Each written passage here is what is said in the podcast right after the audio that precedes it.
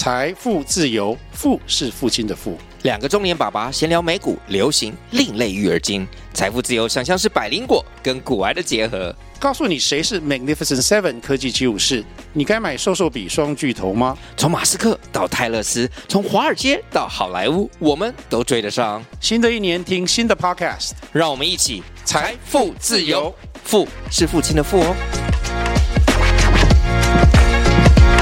PCM 这个理论讲的是说，每个人都兼有六种不同人格，那每一种不同人格都会有一个不同的这个心理需求。当我没办法正面满足这个心理需求的时候呢，我就会用负面方式去满足他。当他这样，他只是在呈现他的压力行为而已。就这个人只要有压力，他就会长这样。他不是针对我。那这个时候你就比较能够跳出来啊，退一步，用比较客观的态度去化解你目前遇到的状况。Hello，大家好，欢迎来到华丽职场不用力。我是喜欢河马的河 PD Jane，我是喜欢长颈鹿的国际职场教练 Kyria。我们相信真实的自我是使你的事业和生活都更加丰富、更与众不同的关键。透过这个 Podcast，让我们陪你一起在国际职场上成长，同时让真实的你成为闪耀职涯的关键。不只是职场对谈，我们还将以轻松有趣的方式，让你了解教练的服务如何带来真实的转变。华丽职场不用力，陪你一起更自在的与众不同。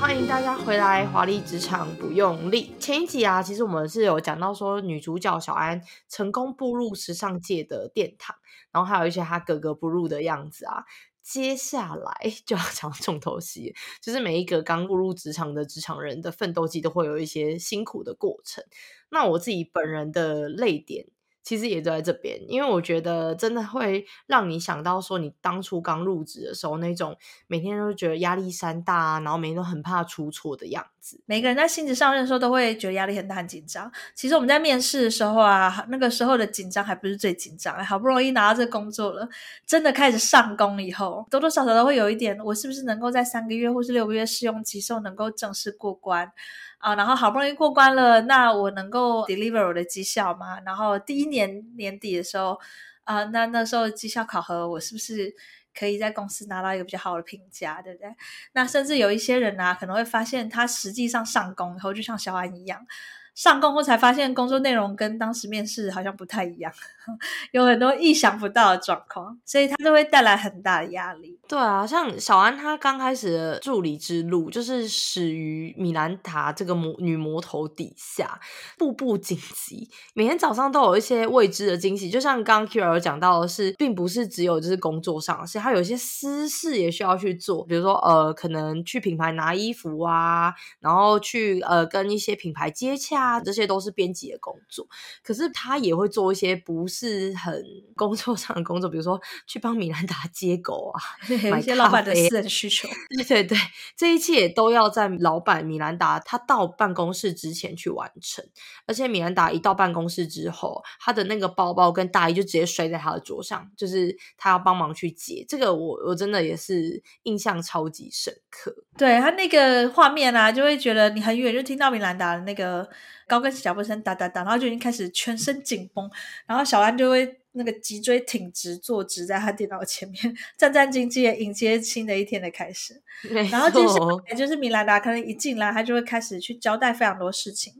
那老板交代的事情又多又杂，那中间都没有空隙，然后你连笔记都快要来不及记，这样子，那真的会让人家觉得压力很大。对，就是米兰达登场那个画面，那时候小安还没有入职，那时候入职的人是那个 Emily，然后 Emily 就是那米兰达一进来，然后他就拿了一个小笔记本，好紧张，跟在他旁边，然后这边写写写，因为那时候那天米兰达其实是早到，然后他早到原因是因为他整体师的时间明明是有预约，但是预约之后呢，整体师又不行了，所以他不能做。整机，他只能直接去公司。他对这件事情就非常不满，他就对艾米说：“我真不知道预约一件事情有这么的难。”然后艾米就说。我昨天晚上真的有确认，他他那时候说他可以，我不知道为什么今天早上，然后他没讲完的时候，米兰就说：“我对你无能的细节没有任何兴趣。”然后他就开始 噼里啪啦讲了五件事情，我蛋糕怎么样怎么样，我已经跟他那个蛋糕师讲过怎样的，你一定要提醒他，我可能要无麸质还是什么之类的。然后他就说：“还有那个谁谁谁，我要跟他吃晚餐，然后请那个司机呢七点五十来接我，然后我八点就要离开，请他就在那边离就是等我，然后就噼啪叫了好多细节，好多事情，然后 Emily 就写写写写，压力山大，因为你如果错过五分钟，你就死定了。对 对、嗯，其实米兰达这个电影里面的例子是有一点夸张啦。一般来讲，就是老板不太可能会咄咄逼人到这个程度。嗯，但是有一些人的工作性质是事情本身就很杂很多，就是不是老板故意要一口气讲这么多。嗯而是我们说电梯简报嘛，就是很多大老板，如果你跟的你的 N 加一已经是很高层的话，他确实就是可能真的只有三分钟、五分钟可以跟你讲一件事情，嗯，那就在那个很短时间内，就要很快的把你的 to do、你的 action 全部都要记录下来。其实这样真的是会压力蛮大的。这真的也让我想到我之前的工作，因为我之前就是在公关，然后我觉得我那个时候每天从家里醒来的时候，我最害怕、最害怕的就是在任何的那种讨论论坛里面找到任何一则就是在讨论我品牌负面消息的文章，尤其是他如果在延烧，我的心跳就会开始加快。早上六点而已哦，没有跑任何步。可是我心跳就很快，尤其我第一次小菜鸟的时候遇到这件事情，我真的不知道该怎么办。因为我进办公室的时候，通常老板他们的那个上班时间其实比我们晚的。那你身为一个小菜鸟，你就是要想说这个时间你可以干嘛？我那时候第一次面对的时候，我就真的不知道该怎么办。然后所以。那时候就好紧张，但我后来我知道的时候，就是哦，赶快把整件事情的经过要精简的描述给你的老板听，不管他在哪里，你就是要打电话给他。当然也要确定老板如果真的不方便接电话是不行的，但大部分时间其实老板都会知道这个消息，你要赶快第一时间让他知道有这件事的发生。再来就是你要统整精简整件事情的经过，然后。还有你目前的 action plan 是什么？你要让他知道，嗯嗯、这些东西就是在公关的这个产业里面就会很重要，而且这个就是 最紧急，我最不想面对的状况。对，因为如果你没有打电话给老板，等下就是客户来打电话给他了。没 错，客户会觉得你们怎么会不知道这件事的发生？你讲这个感觉是就是广义行销行业的通病，其实多多少少都会有一些这样子的状况。那我们看到这个电影是在演时尚业嘛，所以它里面有很多看似不太。太合理的事，那我是说，像这个电影确实是有点夸大啦。可是我觉得里面有一个很经典的场景，是我印象特别深刻的，就是那个小安的同事 Emily。然后我们之前那个零零集开播那集有讲到，嗯，Emily 有一个迷因图啊，很有趣，就是 她就是坐下来，然后就说 I love my job, I love my job, I love my job，一直在催眠自己。刚好前两天呢，啊，我的那个脸书才做了一个那个回顾，现在脸书不是都会把你以前的 post 秀出来？我们现在二零二四年，然后我突然间看到一个二零一二年的回顾，然后里面有想说，就是。我我不是正在开会，就是正在准备开会，再不然就是好不容易终于把这个会准备好了，然后发现它已经被 cancel，然后后面就说每天都要一直重复这个口诀：I love my job, I love my job, I love my job。对，这真的是我二零一二年那个时候是在那个美妆集团总部工作的一个写照，嗯，因为那个时候最重要的就是开会嘛，一天到晚都在开会，我甚至都没有时间去把自己该做的事情的进度推进，对，嗯，所以一直处在紧绷状态，确实是压力非常非常大。对啊，其实我觉得你在你的职场过程中，其实真的有很多时候都会面对各式各样不同的压力。那我觉得最重要的是，就是要学习如何去面对它。说的容易，做的难，但是不用担心，因为现在呢，其实 Kira 教练其实是有法宝可以帮助到你的。好，我今天跟大家介绍两个不同的概念。其实我过去像我刚刚举的我自己的那些例子啊，大家就发现我也曾经就是很崩溃过，然后我以为压力是一个很无解的议题。那但是。我现在自己做的教练，就在这几年来，我自己慢慢成长，然后一直到现在，后来成为 consultant 跟 coach 之后，我现在对于压力有一个新的解读，就是说，其实我们在帮助客户 coaching 跟帮助客户的时候，我们会帮助客户去理解两件事情。第一个是压力的本质到底是什么？如果我们对于一个未知、好像不可控的事情有更多认识的时候，你会开始更能够自觉，我现在处在压力状态底下，然后。比较不会去觉得说我现在好像无缘无故整个人爆炸，然后不知所措。然后第二种就是去了解我的压力的引爆点是什么。哦，原来世界上有几种不同的压力引爆点，并不是每一个人的引爆点都一样哦。这就是为什么有的时候我们在职场上你会看到同样一个情境，有些人整个陷入。压力状态，然后很焦虑，或是他整个情绪、负面情绪都跑出来，会开始骂人，或者会哭啊什么的。可是为什么同样的情境，对于另外一个人好像没有那么大的影响？他好像不觉得很有压力。那是因为每一个人引爆点其实不一样。好，那我们就回过头来讲，第一个概念是什么？压力的本质。压力本质，大家可以想一想啊，为什么人会有压力？好，其实就我们的天性生理来讲，嗯、原本的压力的存在，它是一个正向的存在，它是为了我们自我保护。比如说，你看小动物在那个野外嘛，如果有它的猎食者来的时候，它怎么办？嗯，它还可以很 chill，然后就继续做自己嘛。那当然不行啊，对不对？就是为了要能够生存的话，这个时候你会发现这些被掠食的动物，它会有三种反应，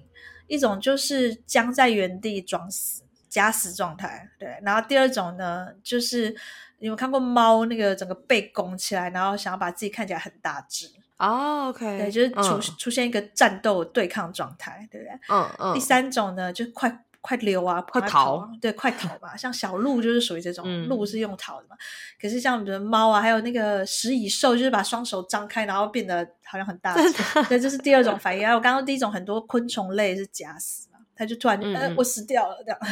对，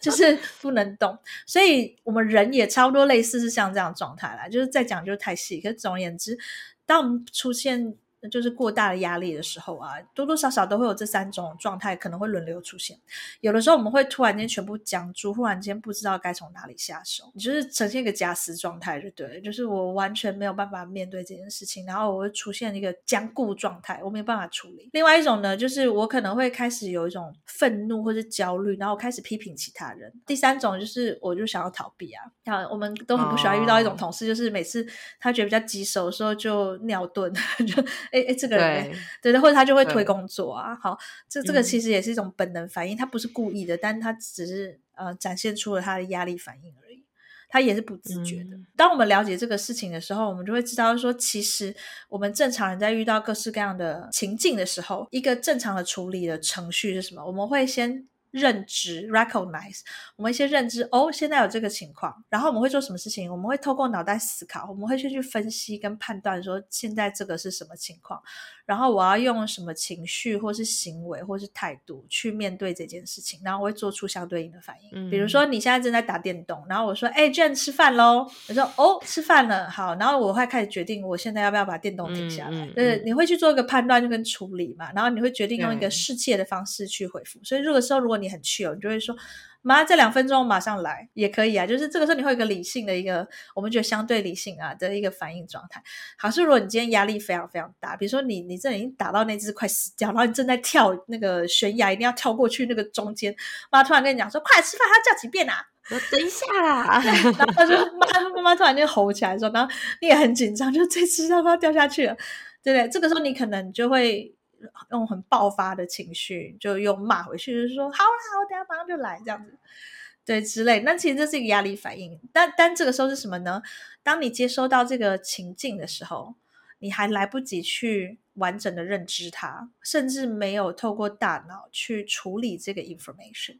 我们就直接跳到情绪和身体感受，但它不是一个经过处理之后的决策，所以压力其实就是这样，就是说，当我们今天有压力反应的时候，它其实是跳过了所有我们的理性思维，它用一种好像很本能，就是装死或是装凶，要不然就赶快逃走，他就跳过了中间所有的程序。所以通常我们在 coaching 里面，我们在帮助客户处理压力的时候，我们都是会试着去带他用一种反过来的方式，哈，就是说。因为在压力底下的时候，他已经没有办法去正常的处理这个认知了，所以我们就先直接从翻转你的身体的感受和情绪感受开始。嗯、那我们最常用的方法，通常都是像深呼吸啊，像如果你去上瑜伽课啊什么，是不是都会很强调呼吸这件事情？我说，哎，遇到什么事情先不要紧张，先深呼吸。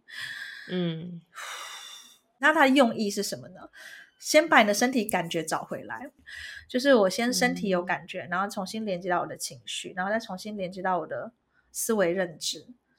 嗯，好，然后我再回到一开始，就说好，现在这是什么情况？我现在应该怎么做？等于说，就是我们用反过来的步骤，把那个被跳掉的思维认知。这一块再把它拿回来，所以这个是处理压力的原则。嗯、那我们现在就来讲一讲，就是说有哪几种压力引爆点啊？我我现在讲的这个是 Process Communication Model，呃，PCM 的一个理论哈。嗯、其实简单来讲呢，呃，它是一个结合心理学跟管理学的一个 model。大家来讲的是不同人格特质有不同的沟通行为跟那个心理需求的状态，然后它会影响到我们的领导风格啊，我们的工作风格，我们的沟通行为。很简单，就是说它这个理论讲的是说，每个人都兼有六种不同人格，那每一种不同人格都会有一个不同的这个心理需求。当我们可以正面满足这个心理需求的时候，我们就会非常的受到激励 （motivated），我会很有动力去做一件事情，因为它让我有心理满足感。可是当我没办法正面满足这个心理需求的时候呢，我就会用负面方式去满足它，其实它就是一种压力行为。就很像我现在肚子饿了，我是不是应该好好吃一顿正餐？可是如果没办法很正面的去吃一个呃很均衡的餐点的时候，会干嘛？我就会吃零食，对不对？然后而且会有一种上瘾的感觉嘛。好，这个就是用负面的方式在满足我的心理需求，它就会变成压力行为。好，所以我接下来要讲这六种呢，其实大家可能会觉得多多少少都有一点点自己的影子。那正常的，因为每个人都兼有六种不同人格，只是它有一个强度跟顺序的不同。哈，等一下也可以看看，你觉得你有没有？我是哪一种？对，你有没有哪一 两种你有特别有共鸣的？好啊。好，第一种我们来讲，它叫做 Thinker。哈，中文我们可以说它叫思考者。哈，Thinker 性格的人呢，他很重视客观的资讯，他的分析能力啊，然后组织能力那种责任感都很强，然后他很很偏好那种什么点列式沟通，就所有事情都要非常 organized。那他的压力行为呢？通常啊，在小小压力，我们说一度压力，就是轻度压力的时候，他的倾向是会把压力先放在自己身上，说哦，一定是我做的不够好，所以这件事情好像不是如我预期。或者在开会的时候，他问问题，他会说，如果我理解正确的话，你刚刚说的意思是不是什么？你看他开口第一句就先这个，嗯、就是他想要先确定我有理解正确，我我足够完美，然后我才可以问你问题。可是这个是他很小压力的时候，当他压力很大的时候呢？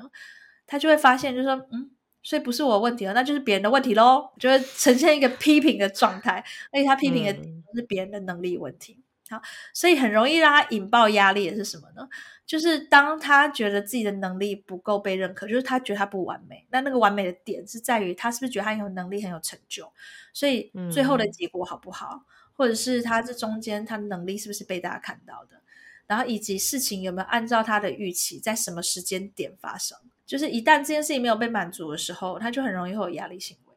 所以呢，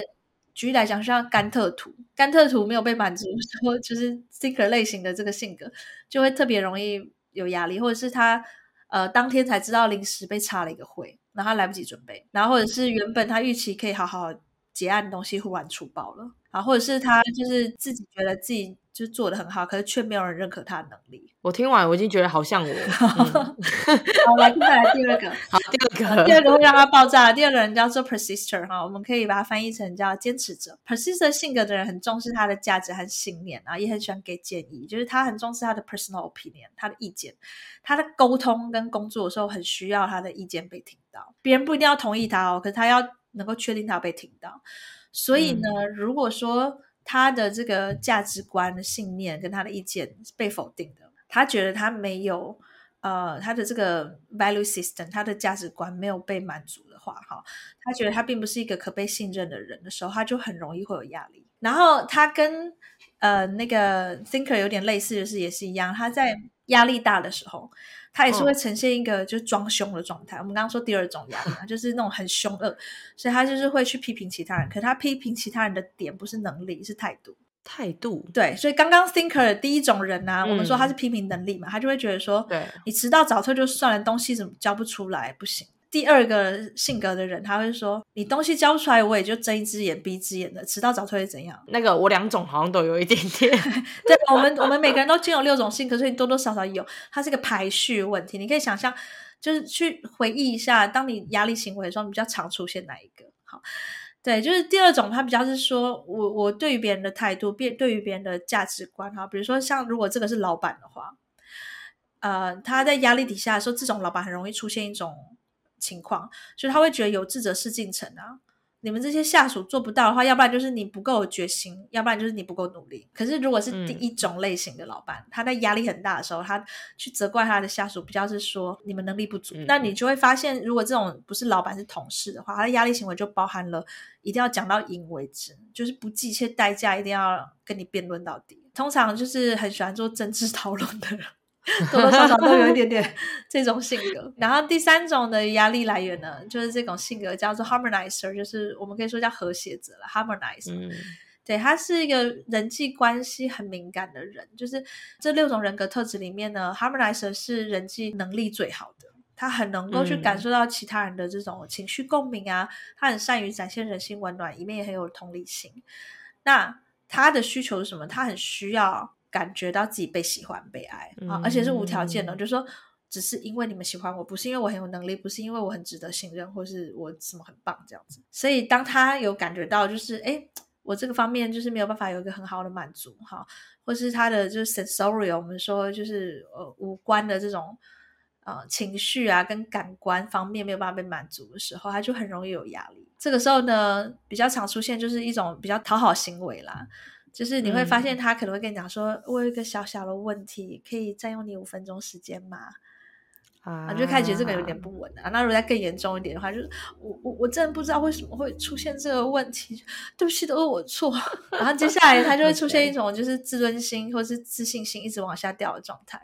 这个其实都是他的压力行为啊，就是从讨好变成是自自信心一直往下降，然后会出很多毛毛躁躁的小错。其实如果你是主管，你的团队里面有人出现这状况，他已经是压力行为，而且还蛮严重。好，然后到最后可能就会有一点点像自我放弃，嗯、就是不再照顾自己啊。好，以前的他的那个位置就会看起来好像很舒服，然后嗯，把团队都照顾得很好。他在团队里面会有一点像一个小妈妈或者小姐姐的感觉。然后那个什么抱枕啦，然后那个桌子上有植物啊，有家人照片啊，什么都觉得很 cozy 这样。可是怎么有一天会很像流浪犬的感觉？说其实他已经快 burn out 了。对，如果你是老板，你的 team 里面有人从我刚刚讲那个情况变成这样的话，要很注意，他的压力非常非常大。所以他的压力引爆点就是，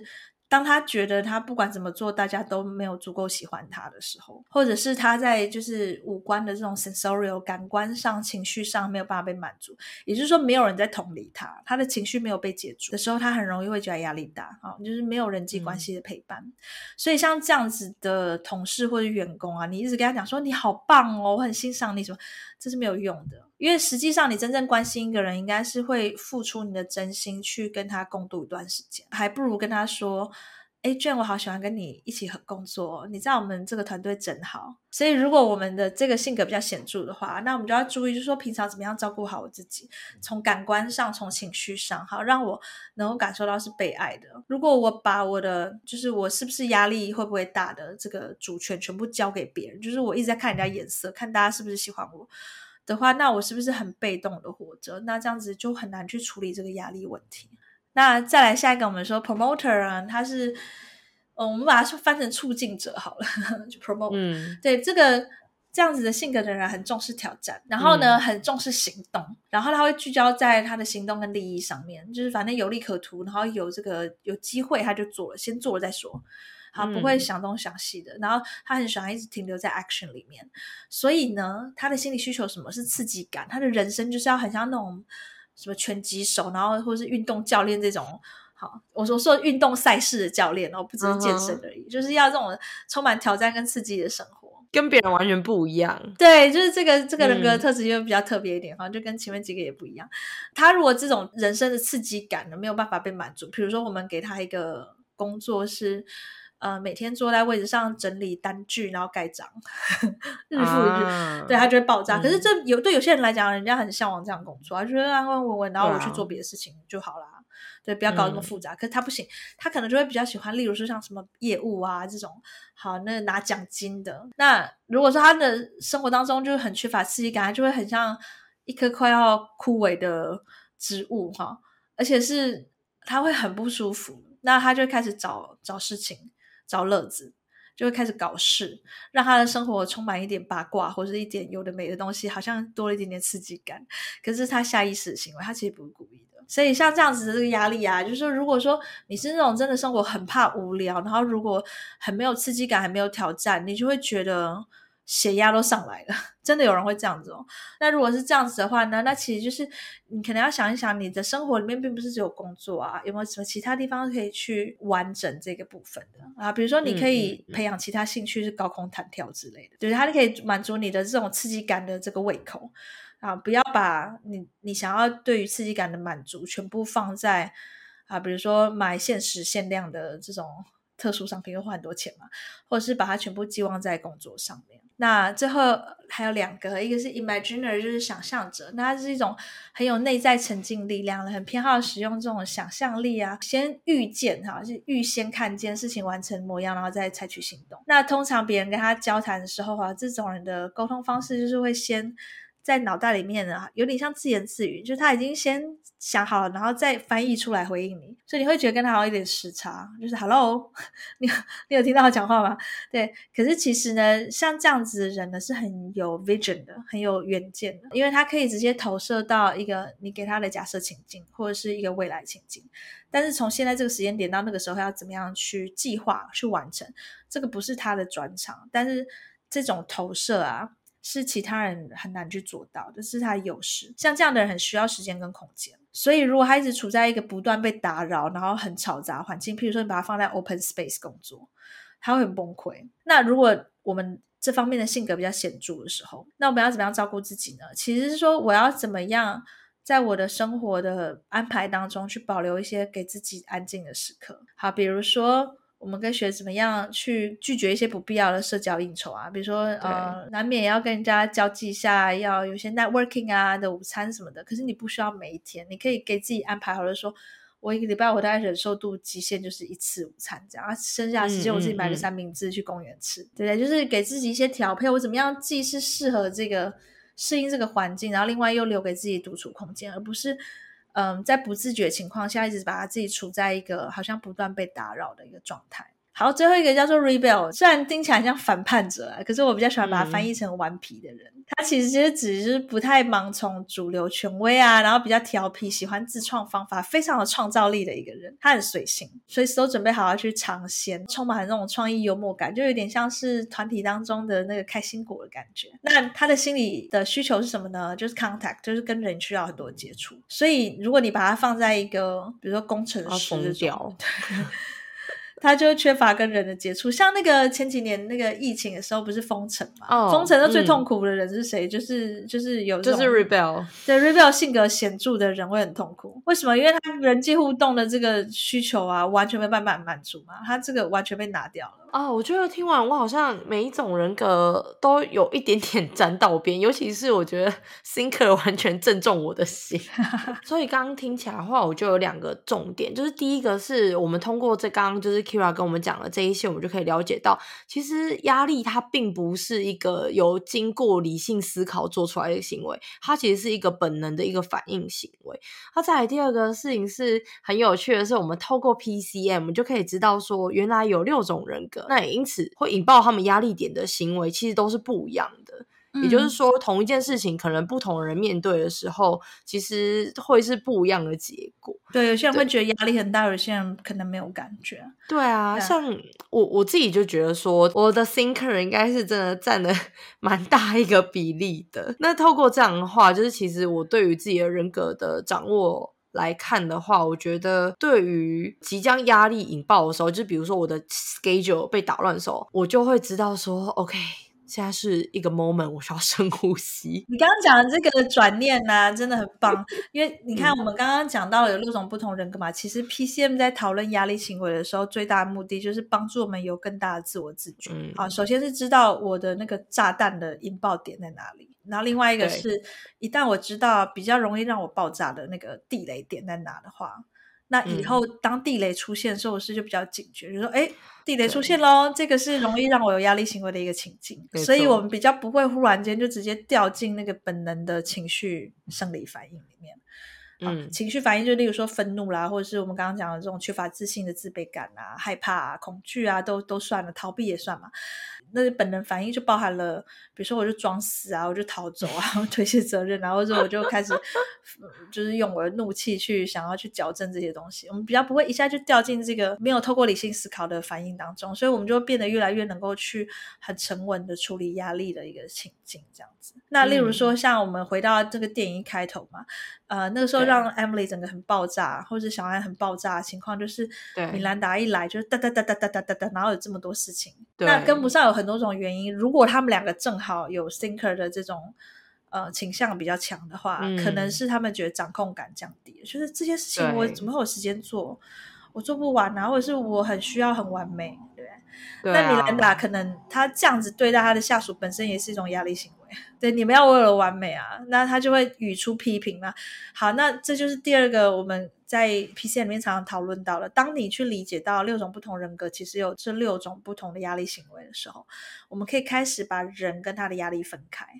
就说米兰达没有针对我，嗯、是他这个人只要处在压力底下，他就长这样。像他不是跟 Emily 讲了一句我们刚刚觉得很可怕的话嘛？他就说我对于你无能的细节没有兴趣，这句话很伤人呢、欸，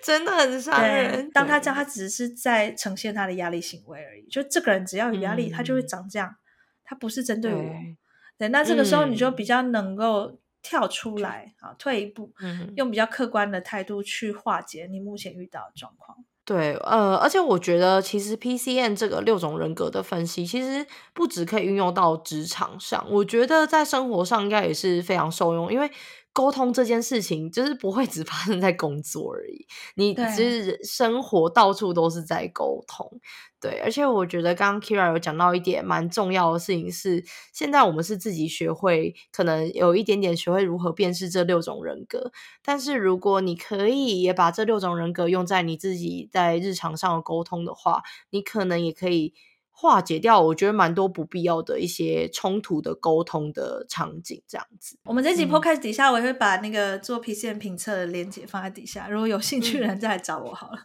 嗯、啊，但是 in general 就是说，如果呃你没有做 PCM 评测，那至少我是希望透过这一集可以让大家理解到，就是说，其实压力行为这种东西，它是一定会出现的。但是通常处在压力行为底下的人都是不自觉的，就是说他只要一一旦被引爆，他就会长这样。我第一次听到 PCM 就觉得超酷，然后超受用。但是我们这一集啊，因为就是时间关系，我们就只能让大家先知道说，就是这六种人格的特色，然后如何运用于就是压力行为。但是呢，我要跟大家就预告一下，我们下一集呢就会用就是呃米兰达这个人做例子，然后跟大家重点讲解这六种 PCN 的领导风格，让你知道。说，如果你老板是哪一种人格的时候，你应该要怎么样去应对他？你们才会有更好的一个沟通，然后让你变成他的小宝贝。嗯、对，就其实领导风格也会受到我们的就是沟通性格的影响嘛。嗯、所以，我们下一集我们就会呃从领导 leadership 这件事情呢，呃，去看看 PCN 怎么去解读大家不同的领导风格。